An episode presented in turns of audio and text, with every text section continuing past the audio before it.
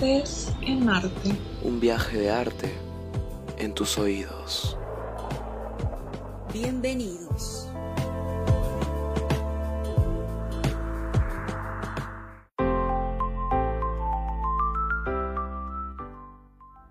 Hola gente, ¿qué tal? Soy Mar y estoy aquí en, con Mial en Tardes en Marte. Hola gente, ¿cómo están? Soy Mial. Hola Mar, un placer estar aquí con ustedes en un programa nuevo aquí en Tardes en Marte.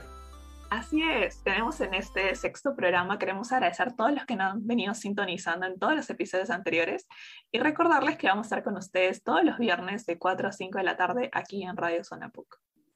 Así es, mira, sexto programa, seis semanas ya aquí con ustedes, está, está bastante bonito. Recordarles también que tenemos un Instagram que justamente tiene el nombre del programa Tardes en Marte, donde anunciamos todo el tema de la semana, el invitado de la semana, también hacemos dinámicas, publicamos el resumen de lo mejor del programa justamente semanal. Y pues para recordarles que aquí en Tardes en Marte hablamos sobre todo tipo de arte, invitamos artistas independientes del tema y sobre todo que estén relacionados aquí a nuestra comunidad de la PUC. Esta semana nuestro tema es arte drag y tenemos como invitado a Alessandro, el primer drag king del Perú, que justamente estudia en la PUC. Así que pues nada, comenzamos con nuestro primer bloque, descubrimiento artesanal. Hola, reportándome aquí, R311. Tengo un nuevo descubrimiento. Dígame, ¿qué es lo que tiene?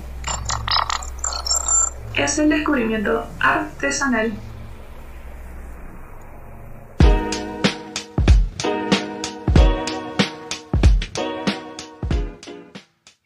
Y ya estamos aquí en nuestro primer bloque, descubrimiento artesanal, las noticias de la semana relacionadas al arte. Ok, eh, bueno, creo que esta noticia se hizo bastante viral esta semana sobre esta polémica que hay entre J Balvin y Residente. Eh, hubo un mensaje justamente de parte de Residente a J Balvin por su llamado a boicotear los Latin Grammy y pues esto ha generado bastante polémica ya que el, este René, René Pérez eh, criticó duramente justamente este boicot y aunque ambos han, han, se han estado mandando mensajes en Instagram y aunque ambos ya han eliminado esto, esto generó bastante tensión en todo, en todo, este, en todo Internet, ¿no? En todo Twitter. No sé, Mark, ¿qué, ¿qué, me cuentas de eso? A ver, tú que has estado, que me comentaste primero que nada esta noticia. Sí, creo que me parecía bien, podíamos iniciar un poco con esta polémica. Creo que todos hemos visto el hashtag, por Twitter, ahí toda la gente interesada un poco en el chisme. Pues nada, y como sabemos, eh, J Balvin como que justo había llamado como que al boicot por los Latin Grammys, ya que él tuvo 13 nominaciones, pero pues no ha ganado muchos premios. Entonces, obviamente, eh, referido a esto es que Residente le lanza este mensaje o este video que creo que a todos lo hemos escuchado en el que le dice, ¿no? Tu música es como si fuera un carrito de hot dog, eso le dice J Balvin, que a mucha gente le puede gustar, o a casi todo el mundo, pero cuando esa gente quiere comer bien, se van a un restaurante, y ese restaurante es el que se gana las estrellas Michelin. Entonces, obviamente este video súper fuerte aquí, Residente diciéndole esto a J Balvin, y nada, todo el mundo está a la espera de como de qué es lo que contesta, ¿no? ¿Qué es lo que esperan? Y justo hace pues J Balvin ya contestó, ¿no? no se han visto, pero justo posteó hace poco una imagen en Instagram, en sus redes sociales, se tomó un par de fotos junto a un puesto de hot dog, como haciendo broma, como que lo que le habían dicho. Y en la descripción anunció que pues esta tarde a las 6 pm se estrena el remix Sally Perrea junto con Serge en la que colabora junto a Daddy Yankee. Entonces, bueno, esa fue su respuesta. Ahí no sé si la gente quiere comentar qué les pareció esta, esta pelea, si están de acuerdo con Residente, con Calle 13, si, si es que J Balvin solo produce canciones de estilo hot dog. No, pero esto, o sea, los Grammys siempre traen estas polémicas, ¿no? Cuando hay nominaciones, cuando no se nominan a quienes se espera que se nominen. O sea, sí se nominó, claro, pero cuando no ganas, como que también Hablando de eso de no ganar, me acuerdo que, bueno, hubo una, un meme que hizo bastante viral justamente por, a raíz de... No me acuerdo exactamente qué, creo que fue mejor álbum del año, que estuvo compitiendo Maluma y también Natalia Lafourcade. Y pues ganó Maluma. Entonces se vio su cara de Natalia, que su, como que un poco de fastidio y que se volvió bastante viral, ¿no? Y que también ahí empezó el debate este eterno, ¿no? De por qué O sea, si la música reggaetón es más simple que tal vez la música que hace Natalia, lo cual es totalmente subjetivo, ¿no? Al final este, es cuestión de gustos, es cuestión también de, de, de a qué le gusta a la gente, qué le llama arte, ¿no? ¿Qué, qué es lo que valora más? Así que, pues nada, siempre los Grammys están llenos de estas polémicas. Sí, entonces, bueno, es fácil, podemos preguntar a la gente que coloque en los comentarios o si alguien tiene alguna opinión respecto a eso, pues también lo puede comentar y pues aquí se arma la discusión. Y bueno, pasamos fácil a la siguiente noticia, que es sobre el Super Bowl, que ya se han anunciado quiénes van, se van a presentar. Entonces van a ser los clásicos del rap. Tenemos a grandes estrellas como Eminem, Snoop Dogg, tenemos a Mary J, eh, tenemos a Kendrick Lamar y todos ellos se van a presentar en el Super Bowl del 2022. Entonces, bueno, es una larga espera, pero la, la, noticia promete mucho. Y bueno, el Super Bowl se ha convertido en esos eventos deportivos más, eh, unos muy importantes ahorita. Y bueno, tratándose de un acontecimiento como esto del fútbol americano, pues se van a presentar todos esos artistas en el medio tiempo. Eh, bueno, para los fanáticos del rap, creo que ya van a estar emocionados por este momento y bueno, todavía Falta bastante para febrero del 2022, pero bueno, ahí estaremos esperando. Exacto, estaba viendo bastante varios comentarios de la gente que es muy aficionada al rap, que, que pucha, le gusta y lo que es la música urbana, el hip hop, todo, y pues al ver esta noticia de todo este grupo de artistas para el, para el Super Bowl y entretiempo, pues lo han llamado, bastantes amigos míos, como que el mejor, mejor show de entretiempo que va a haber dentro de todos los Super Bowls. Eh, y bueno, pues nada, ¿no? Este, está bastante interesante. Yo eres fan de alguno de ellos. Sí, obvio, de, de por ejemplo, de, de Eminem, Eminem, sí. Eh, pero hablando de eso, eh, no sé, yo particularmente soy fan del fútbol americano, me gusta, pero tampoco lo entiendo mucho. O sea, me gusta verlo, aunque no lo entiendo tanto. Pero siempre el Super Bowl creo que a quienes le guste o no le guste, siempre lo ven, ¿no? Claro, exacto, entran para ver entretiempos más que todo. Yo entro para ver los entretiempos, es verdad. ¿Y cuál te ha gustado más hasta ahora? O sea, de todos los entretiempos que has visto. Mm, en realidad creo que este, que, que va a mezclar rap, me gustaría mucho, creo que es el que, o sea, como dicen, promete bastante, realmente estoy como súper animada de, de, poder escucharlo. No sé si tú tienes uno favorito o uno que te ha dado como que más ganas de, de verlo. A mí me gustó bastante el de Katy Perry, me pareció bravazo. Ah, bueno, también. Y aparte que también soy súper fan de Katy. Pero bueno, entonces ya tenemos este, confirmados los artistas para el Super Bowl del año 2022. Bueno, cambiando noticias, Billboard confirma la llegada de un documental biográfico de Avicii. Como conocerán o se acordarán, ¿no? Este Avicii, un, un DA de música electrónica, que pues tuvo sus, años de gloria ya en el 2013, 14, ¿no? Cuando escuchábamos canciones como Wake Me Up, eh, cuando escuchábamos también, por ejemplo, City Likes, uff, muy buenas canciones que, este, que, que han hecho de nuestra, ¿cómo decir? En mi caso, adolescencia, ¿no? Eh, y pues ahora este, este documental para rendir homenaje a Vichy. Como también se acordarán, pues Avicii se suicidó hace ya no estoy seguro cuántos años, dos años, se puede decir tres años, y justo después de su último, lanzó su último álbum. Y es bastante curioso este caso, ¿no? Porque yo este, tuve la oportunidad de, de ver videos justamente acerca de su vida y pues eh, Avicii tenía bastantes problemas cuando, cuando salía a actuar en público, ¿no? Eh, o sea, él era productor de su música, pero aparte también tenía que ser como DJ cuando hacía, estaba en los festivales como por ejemplo el Ultra, Tomorrowland, esos tipos de festivales que, que te exigen estar justamente tocando con la máquina frente a mucha gente y esto le generaba ansiedad, lo cual este, lo llevaba a tener que tomar antes de las presentaciones. Entonces, eh, toda esta suma, ¿no? De, ¿cómo decirlo? Lo que generaba este, la ansiedad fue lo que provocó que se tenga que retirar de los escenarios. Cuando volvió con su nuevo álbum, y que lamentablemente también fue el último. Y bueno, ya después, cuando, cuando menos nos lo, esperábamos, este, salió la noticia de que se había suicidado en su casa, ¿no? ¿Qué opinas, Mar? No, supongo que también has escuchado a Vichy, ¿no? Sí, sí, definitivamente. Me gusta mucho The Nights. Pero bueno, creo que todas son muy conocidas, entonces también todo el mundo lo ha escuchado. Eh, yo iba a mencionar que justo el director que, que, está sacando este documental había dicho de que un poco el objetivo de eso también es como ofrecer esta nueva perspectiva honesta, ¿no?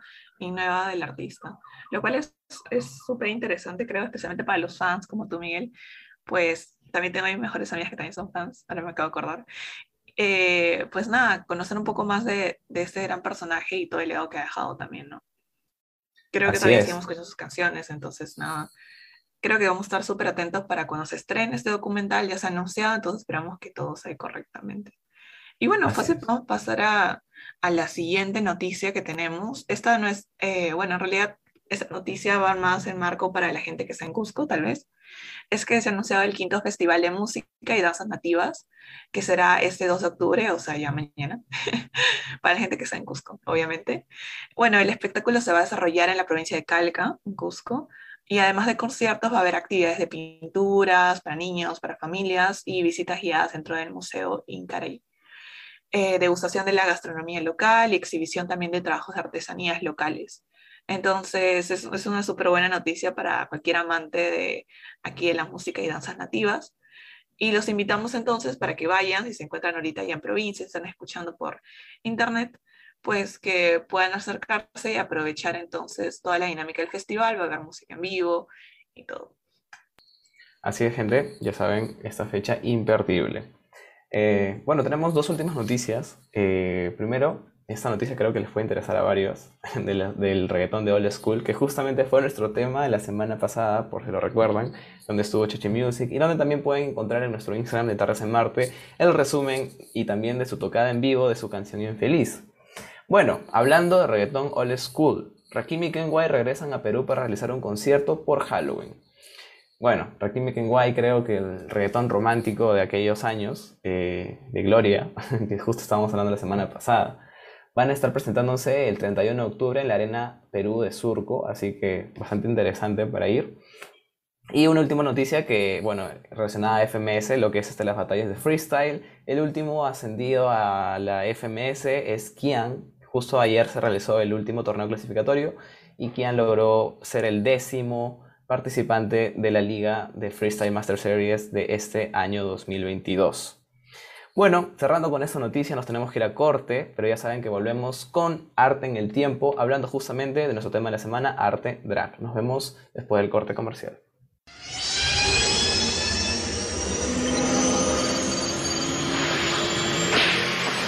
¡Hey! Gracias, Emmett Brown, por el viaje.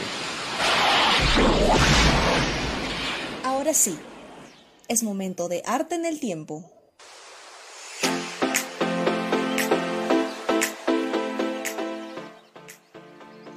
Bueno gente, estamos aquí de vuelta en nuestro segundo bloque, Arte en el Tiempo.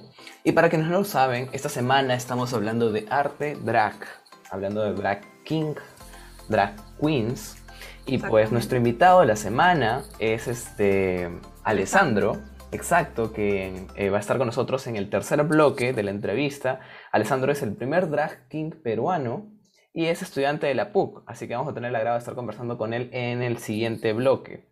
Y bueno, ahora, este, bueno, vamos a comenzar justamente hablando del arte drag.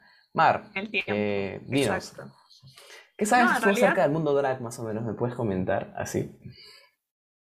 Bueno, en realidad sí queremos definir un poco el mundo drag. Creo que es esta forma de arte pues, que juega con el género, donde, cada, donde la persona un poco como que usa estos elementos de ropa, de maquillaje, de vestuario, en lo que exagera sus diferentes características, normalmente o como que suele ser a veces el sexo opuesto, pero actualmente un poco el drag ha ido cambiando también su definición y, y las diferentes expresiones que han ido variando, ¿no? Entonces, Ahora también vemos eh, mujeres cisgénero o incluso trans, eh, personas trans como que también representar, eh, estar dentro de lo que sería un drag queen o drag king. Entonces no necesariamente es como que relacionado al sexo opuesto. Y bueno, en realidad creo que muchas de las personas que conocen el drag a veces llegan un poco por conocer a las drag queens, pero como mencionabas Miguel, pues también existen drag kings. Y también será parte de lo que iremos conversando en este bloque. No sé si tú nos puedes comentar también qué es lo que tú conoces un poco del drag. Bueno, ex, eh, yo eh, a partir de justamente este programa que vamos a hacer, que estamos haciendo, fue cuando empecé a investigar bastante este arte y pues es o sea, primero que nada puedo decir que es bastante chévere, bastante bonito, eh, toda esta, ¿cómo decirlo? Esta caracterización que tienes, eh, como justo, como, como comentábamos antes del programa, ¿no? Eh, como convertirte en un alter, como ser otra persona y simplemente dejar ser libre, hacer las performances que tú desees, o sea, poder ser otra persona y al mismo tiempo seguir siendo tú, ¿no? Entonces, eh, de lo que yo tengo acá conocimiento, pues em, el drag también suele vincularse como al performance, como de entretenimiento, y esta autoexpresión también es una celebración del orgullo LGT, LGBTQ más, ¿no? Entonces, eh, es bastante, bastante, bastante bonito este arte. Y bueno, no quiero adelantarme porque tenemos bastantes cosas preparadas para contar más adelante. Pero bueno, eh, Mar, ¿cómo podrías tú definirnos qué piensas sobre exactamente tú ahora sobre, sobre este arte? Bueno, en realidad sobre lo que mencionabas, creo que como mencionas también se puede entender como un alter ego, ¿no? O sea, las personas que realizan este, el drag, pues, pues aprovechan como que esta dimensión para explorar también eh, partes de ellos, ¿no? Como que es una, una clase especie de super yo o bueno, sí he escuchado cómo le definen alguna de las tracks, de mis tracks favoritas, en la que tú exploras también incluso elementos de ti misma, ¿no? O de ti mismo, ¿no? O de tú misma. Y pues a través de él puedes llegar a conocer y también transmitir un mensaje, visibilizar una diferencia. Yo quería mencionar una frase que la dijo RuPaul, que es esta, que creo que todos la hemos escuchado, que es We all born naked and the rest is que básicamente es como que, claro, todos hemos nacido desnudos y lo demás es como que drag, que es bien hacer esta construcción y esta ilusión, en donde enfatizamos obviamente nuestra libertad como personas y nuestra capacidad para elegir cómo nos representamos, ¿no? Y, y de cierta forma, eh, y qué maneras nos hacen felices. Para mí el drag es eso, ¿no? Al final termina siendo como que celebra y visibiliza todas estas diferencias. Y permite a uno como que poder llegar este mensaje a las diferentes personas y audiencias y público. Exacto. Y yo, ah, ahora que mencionas justamente eso de la expresividad de este arte, pues esto también permite comprender y, bueno, criticar o también redefinir la construcción de ideas que justamente tenemos impuestas por la sociedad, ¿no? Estos estigmas. Sí, exactamente, porque al final el drag es como claro, traes este personaje o alter ego, te permite explorar todas estas dimensiones, estigmas, estereotipos. Y bueno, siempre se ha acompañado de lo performance, de lo celebrativo, de lo emocional que tiene este arte y que te ayuda como a reivindicar o entender como que todas estas dimensiones. O por lo menos es como que también una definición que hemos ido construyendo de largo que hemos visto estas, estas actuaciones y lo que nos han comentado también. Exacto. Y bueno, para para, para continuar con esa, con esa parte de arte La parte más histórica, tal vez. Sí, exacto. Queremos hablar de cómo empezó todo, ¿no? el drag tiene sus raíces profundas en la cultura occidental, específicamente en el teatro, cuando a las mujeres eh, no se les permitía actuar en el escenario para que los hombres interpretaran papeles femeninos. Los artistas de drag se presentaron desde la antigua Grecia y continuaron hasta la época de Shakespeare, en el siglo XIX, las imitadoras comenzaron a utilizar el medio como arte performativo, especialmente en espectáculos de vodevil. Sí, o sea, creo que como mencionas, o sea, el drag ha existido desde hace mucho tiempo, ¿no? Aquí como mencionas desde Grecia, y claro, es algo que, que se ha ido realizando en la sociedad, no siempre ha sido tan visibilizado. Hoy actualmente ya la gente conoce lo que es el arte drag, luego hablaremos de eso. Pero también como mencionas, en realidad desde 1880, donde la primera drag, que se llamaba William Dorsey Swan, organizó uno de los primeros drag balls en su casa. Y es a principios del siglo XX donde el drag empieza a vincularse a la comunidad LGTBIQ y donde a través de esta comunidad que ese momento era, bueno, también y sigue siendo marginal en los Estados Unidos, pues empieza a formar parte de, de todo el arte y el entretenimiento popular, ¿no? Entonces, las actuaciones se convirtieron eh, como en un aspecto importante de la vida de la ciudad, muchas veces nocturna, en parte de San Francisco, Los Ángeles y Nueva York. Exacto. Después de los disturbios de Stone, Stonewall uh, de 1969 en la ciudad de Nueva York, justamente, y durante la década de 1990, la cultura gay y el orgullo gay construyeron el apoyo de la corriente principal y justamente con eso vino la cultura drag popular películas, por ejemplo, como el documental de Paris is Burning, eh, que justamente narra la, cultura del baile afroamericano en el barrio de Harlem de la ciudad de Nueva York, a fines de la década de 1980. Yo creo, tú me comentaste antes de este, de este documental, así que dale, expláyate un Sí. poco, Mar.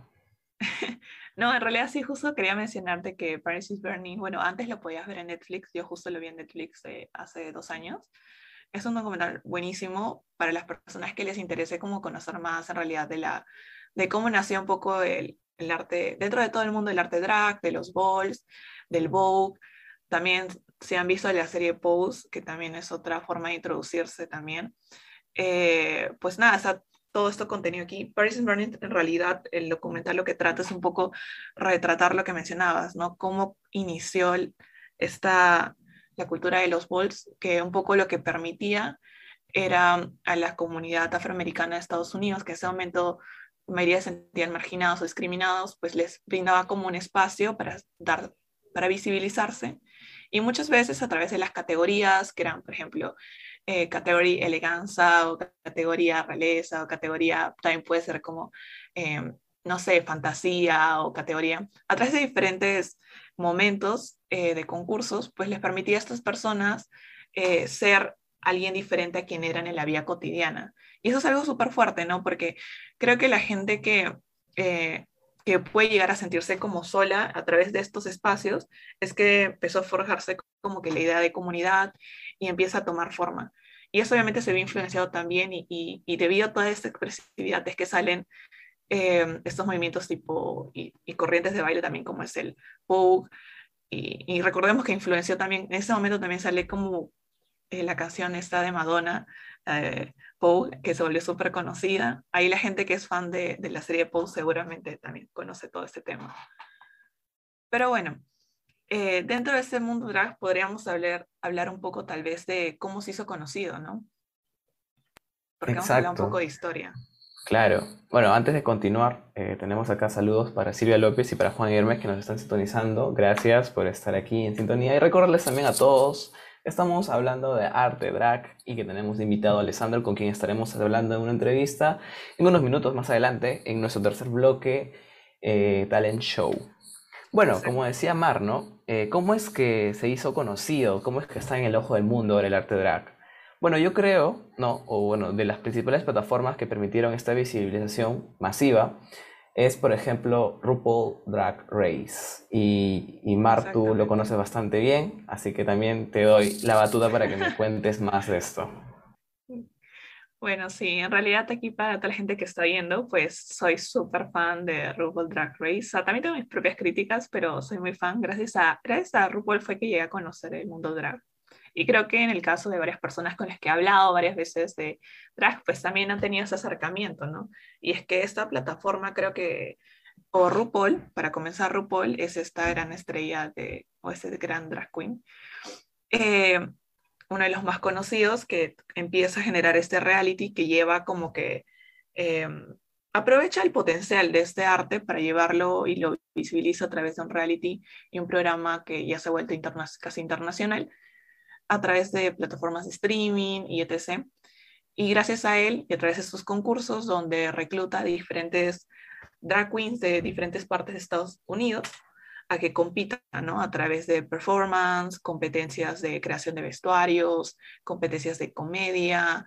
Eh, muchas veces hay como retos en los que tienen que hacer actuaciones, en los que tienen que hacer improvisaciones, bailes. Es, es bien eh, variado en realidad, porque en realidad el drag como que en sí mismo eh, tiene diferentes variaciones de cómo expresarlo, ¿no?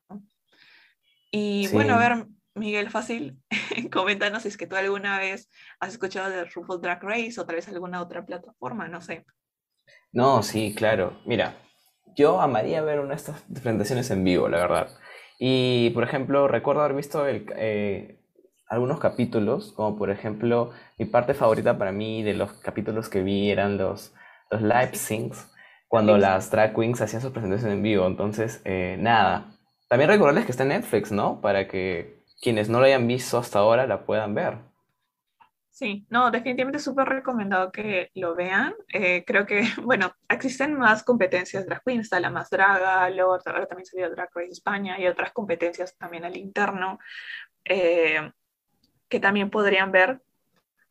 Eh, pero bueno, o sea, en realidad dentro del mundo del drag queen, para mencionar ahí unas cuantas, porque ya se nos acaba el tiempo del bloque, pues podemos mencionar de que también varían según el tipo de drag queen, ¿no? O sea, tenemos drag de comedias que podrían ser como Bianca del Río, algunas más relacionadas a baile como Alicia Edwards, entre otras. Así que bueno, fácil ya iremos comentando de esto fácil en el cuarto bloque o con Alessandro que nos comentará también su perspectiva, porque más allá del drag queen un poco mainstream, también hay drag queen o drag king o drag queen independiente. Así que nada, los dejamos para el siguiente bloque. Hola, tengo el agrado de presentarles Talent Show en Tardes en Marte. Hoy tendremos un nuevo artista. Así es, Katherine. Estoy seguro que este nuevo artista no nos decepcionará.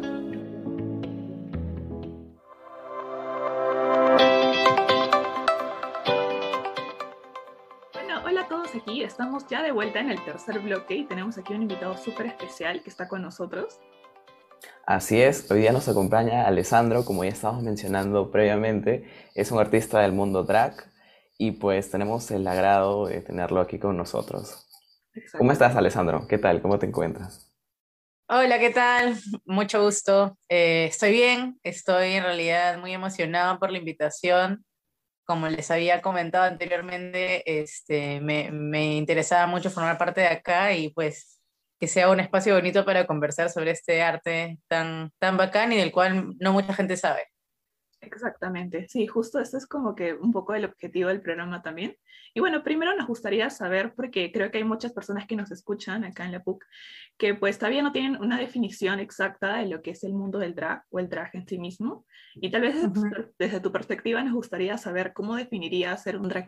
Claro, eh, diría que eh, el término más general es esto, ¿no? Ser drag o, o ser un artista drag, ¿no? Entonces, en el mundo del drag, cuando hablamos de un artista drag, hablamos de una persona que ha construido un personaje que suele ser una extensión de uno mismo, ¿no? una especie de alter ego, una especie de, persona em, que se ha forjado a partir de distintos arquetipos o estereotipos ¿no? que uno ha recibido a lo largo de su vida ¿no? en esa sociedad para cuestionar eh, y criticar no necesariamente siempre desde una postura política, pero sí como hasta de autodescubrimiento, criticar estos eh, estamentos respecto a, a, lo binario que es el género, ¿no? A que el hombre tiene que hacer esto, la mujer tiene que hacer esto, lo femenino solamente significa estas actividades o estas formas de expresión y lo masculino esto. Entonces,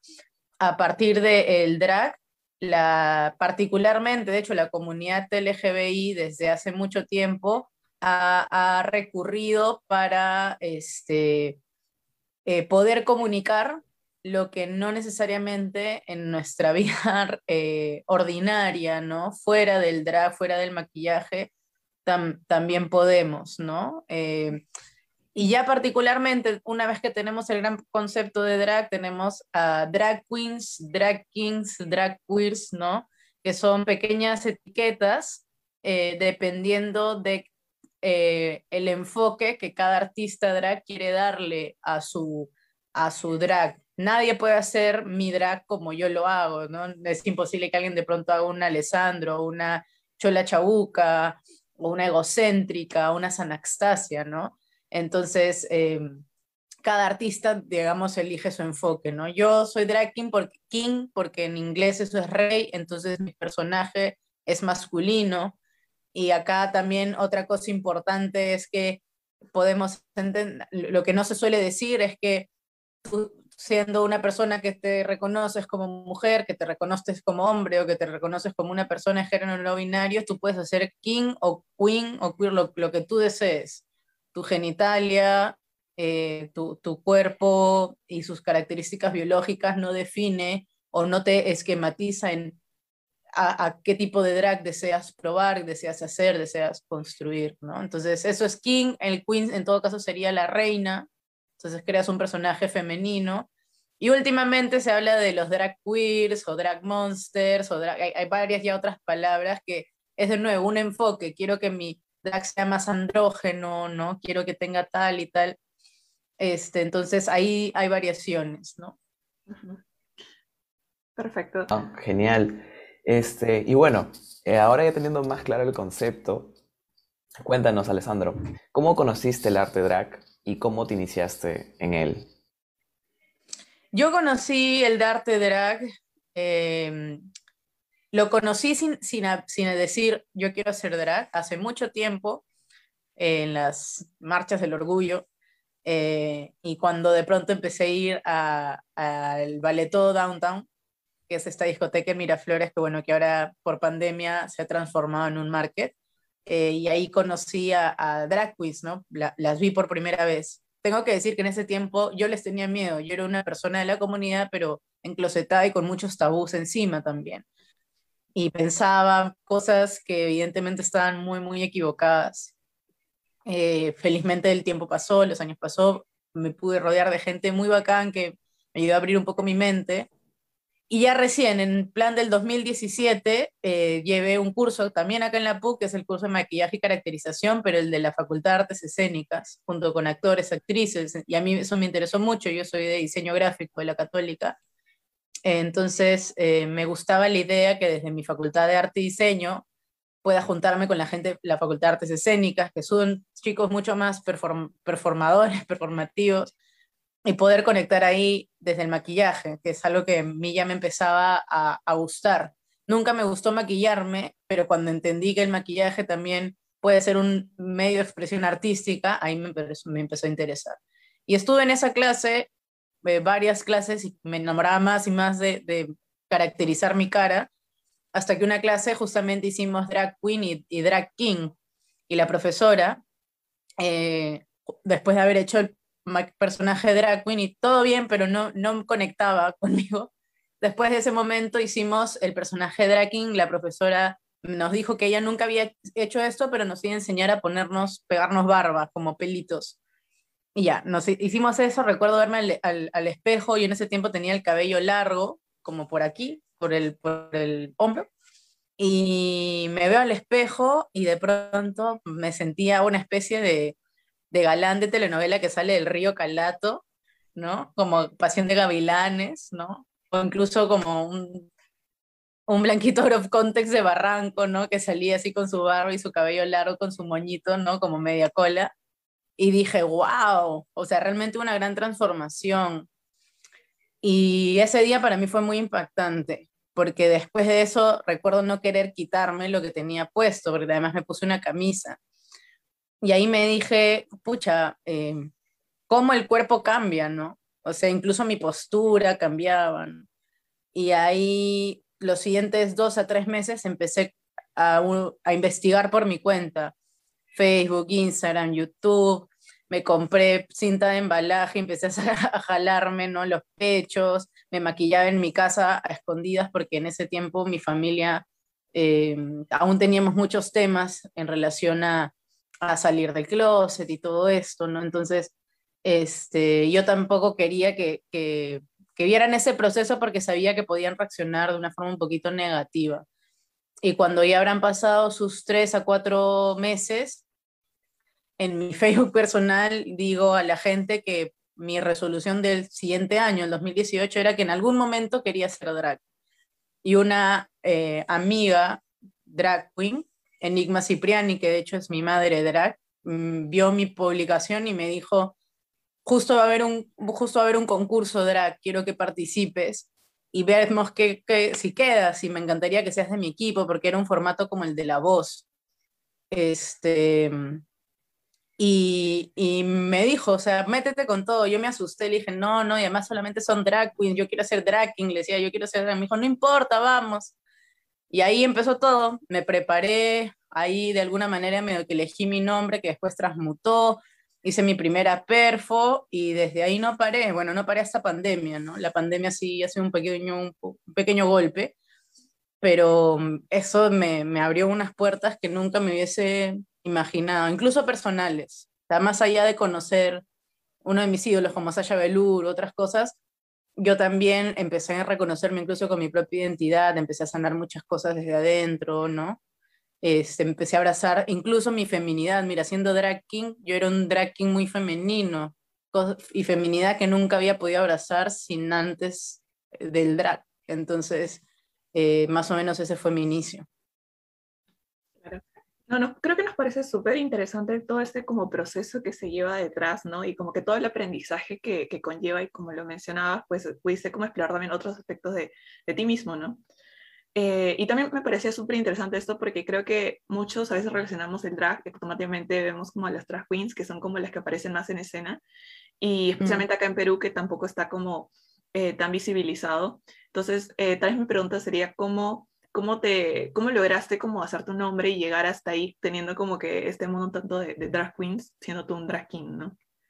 Eso es lo que... Claro, hoy, ajá, hoy por hoy puedo decir que eh, mi inicio, eh, el ser el único drag king en la escena local, eh, empezó con unos pequeños beneficios y era eso, ¿no? Que lo que yo proponía era eso nuevo y yo le tenía mucho, y hasta la fecha le tengo mucha pasión a todo lo que hago que, que me gusta, le tengo mucha pasión, entonces me, me, dedicaba realmente a preparar cosas chéveres, como ya tenía un poco de formación en otras artes también escénicas, trataba de entregarlo todo, entonces digamos que era una pequeña fórmula, ¿no? De, de, un, de, una, de un buen desempeño.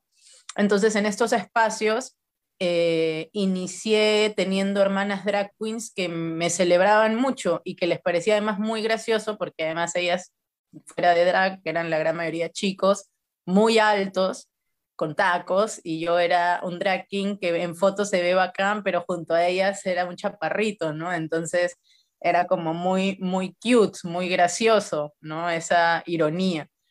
Y este, entonces empecé a codearme con ellas porque también eh, en el mundo drag también hay una competencia un poco no muy sana. Entonces, al inicio, cuando aún no me conocían tanto, era más como, ah, no es competencia directa conmigo, puede ser mi hermano. Y tuve esa relación de hermanas drag con varias hermanas drag un buen tiempo, pero como también está en un entorno de concurso, ahí ya empezaron las cosas, ¿no? Competencia, darte cuenta que de repente este otro huevón que viene acá nunca en su hecho drag y ahora viene acá a, a querer ser el favorito no y no sé qué, y un montón de malentendidos también, que yo no, no, no era un entorno en el cual yo había estado antes. Y, hacia, y ahí es donde me empiezan a ver también como cosas que no, que fueron un poco dificultades, ¿no? Ser la única persona eh, asignada mujer al nacer en un espacio de puros hombres, donde además los chistes machistas, los chistes sexistas, eran muy fuertes, incluso chistes muy transfóbicos, incluso en ese tiempo yo no reconociéndome aún como una persona trans, entonces, este, si era, yo sentí, yo, yo sabía que algo estaba mal en ese espacio, pero no podía decir nada porque no tenía apoyo en ese sentido. Sin embargo, eh, cómo, o sea, cómo sigo avanzando es que en una de esas presentaciones, no sé si conocen a Sanastasia, pero Sanastasia eh, fue una de las primeras drag queens que me vio y ella recuerdo que muy molesta después de un show que le gustó mucho que hice en esta, era esta discoteca que se llamaba Lola Bar, me dijo, yo estoy muy molesta porque me ha encantado lo que has hecho, pero me llega que has hecho todo esto para solamente 15 personas. Esto tendría que estar en teatros, eso tendría que estar. Y Anastasia siempre ha sido una drag queen muy visionaria. Y desde ahí entablamos una amistad y una amistad también desde una relación profesional bien bacán. Yo siempre le iba a apoyar. Eh, eh, para todo lo que necesitaba, yo estaba ahí para ella, porque era mi amiga. Y un día me dijo que iba a venir Sasha Velour y que la habían llamado para anfitrionar ahí y que ella había eh, hablado para ver si de repente yo podía presentarme. Así que si me llamaban, que pucha, que, que ver qué onda, ¿no? Y yo se lo agradecí un montón porque yo le venía diciendo que Sasha Velour era mi mayor ídolo en la vida y de pronto me llamaron y, y, me dijeron, ¿no? Me dijeron que Sanax iba a estar y todo, y que si yo quería hacer un show, le dije, sí, o sea, yo me lanzo de la escalera si es necesario, pero yo lo hago, ¿no? Y de pronto fue, ese fue mi primer gran show, ¿no? Para el Pride del 2018 en, en la discoteca Lesbos, que vino Sasha, la conocí, ah, la solo fue muy bonito y para mí fue transformador. Y a partir de ahí empecé a crecer, empecé a también demostrar que, que hago esto con convicción, pero también con calidad porque, porque soy artista, ¿no? Que esto para mí es algo importante y me, y me importaba que la gente lo reconociera como tal, que no piensen que yo, o sea, que los artistas drag eh, somos personas, eh, o sea, que esto para nosotros no puede ser una profesión, ¿no? Entonces, eh, luego empezamos a ir para arriba y empecé a encontrarme con otras hermanas, ¿no? Hasta el punto que tuvimos un evento bien bacán también en el Balletó, a pesar de que ahora hemos como que tomado un poco de distancia, pero en algún momento hemos tenido un evento que se llamaba Invasión Drag con más de 18 drag, drag queens y yo en escena, ¿no? Entonces, ha sido una, una, una travesía muy chévere. Genial, Alessandro. Mira, te cuento que ha estado tan chévere la conversa y siempre que nos pasamos así es como que el tiempo ya nos mencionan que se está acabando. Así que quería hacerte dos preguntas puntuales antes de cerrar este bloque. Primero, eh, que me, me, cuentes qué es lo que Alessandro quiere transmitir o lo que sientes que transmite con su arte y qué le recomendarías a la gente, ¿no? Que quiere intentarlo o cómo pueden iniciar también. Cuéntanos. Eh, Alessandro creo que es la, voz que yo tengo eh, que puede decir eh, las cosas para que el público, ¿no? la, la, gente que, que, que, lo ve concuerde con él y celebre con él este, este mensaje distinto a estar por la calle y por, y por el mismo mensaje, el, mismo discurso, la misma existencia, identidad, el mismo cuerpo, la gente te señala. ¿no? Algo que yo siempre digo mucho es que yo quiero que a través de mi drag, eh, aquello por lo que a mí eh, se me discrimina en las tablas sea aquello por lo que yo brillo, ¿no? Entonces, eh, eso creo que es lo principal, ¿no?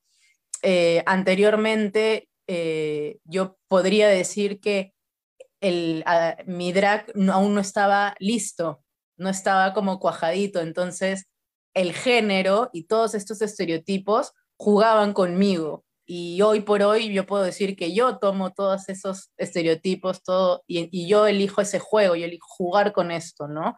No negarlo, sino más bien reconciliarme, y creo que eso es lo más importante, ¿no? Eh, para mí.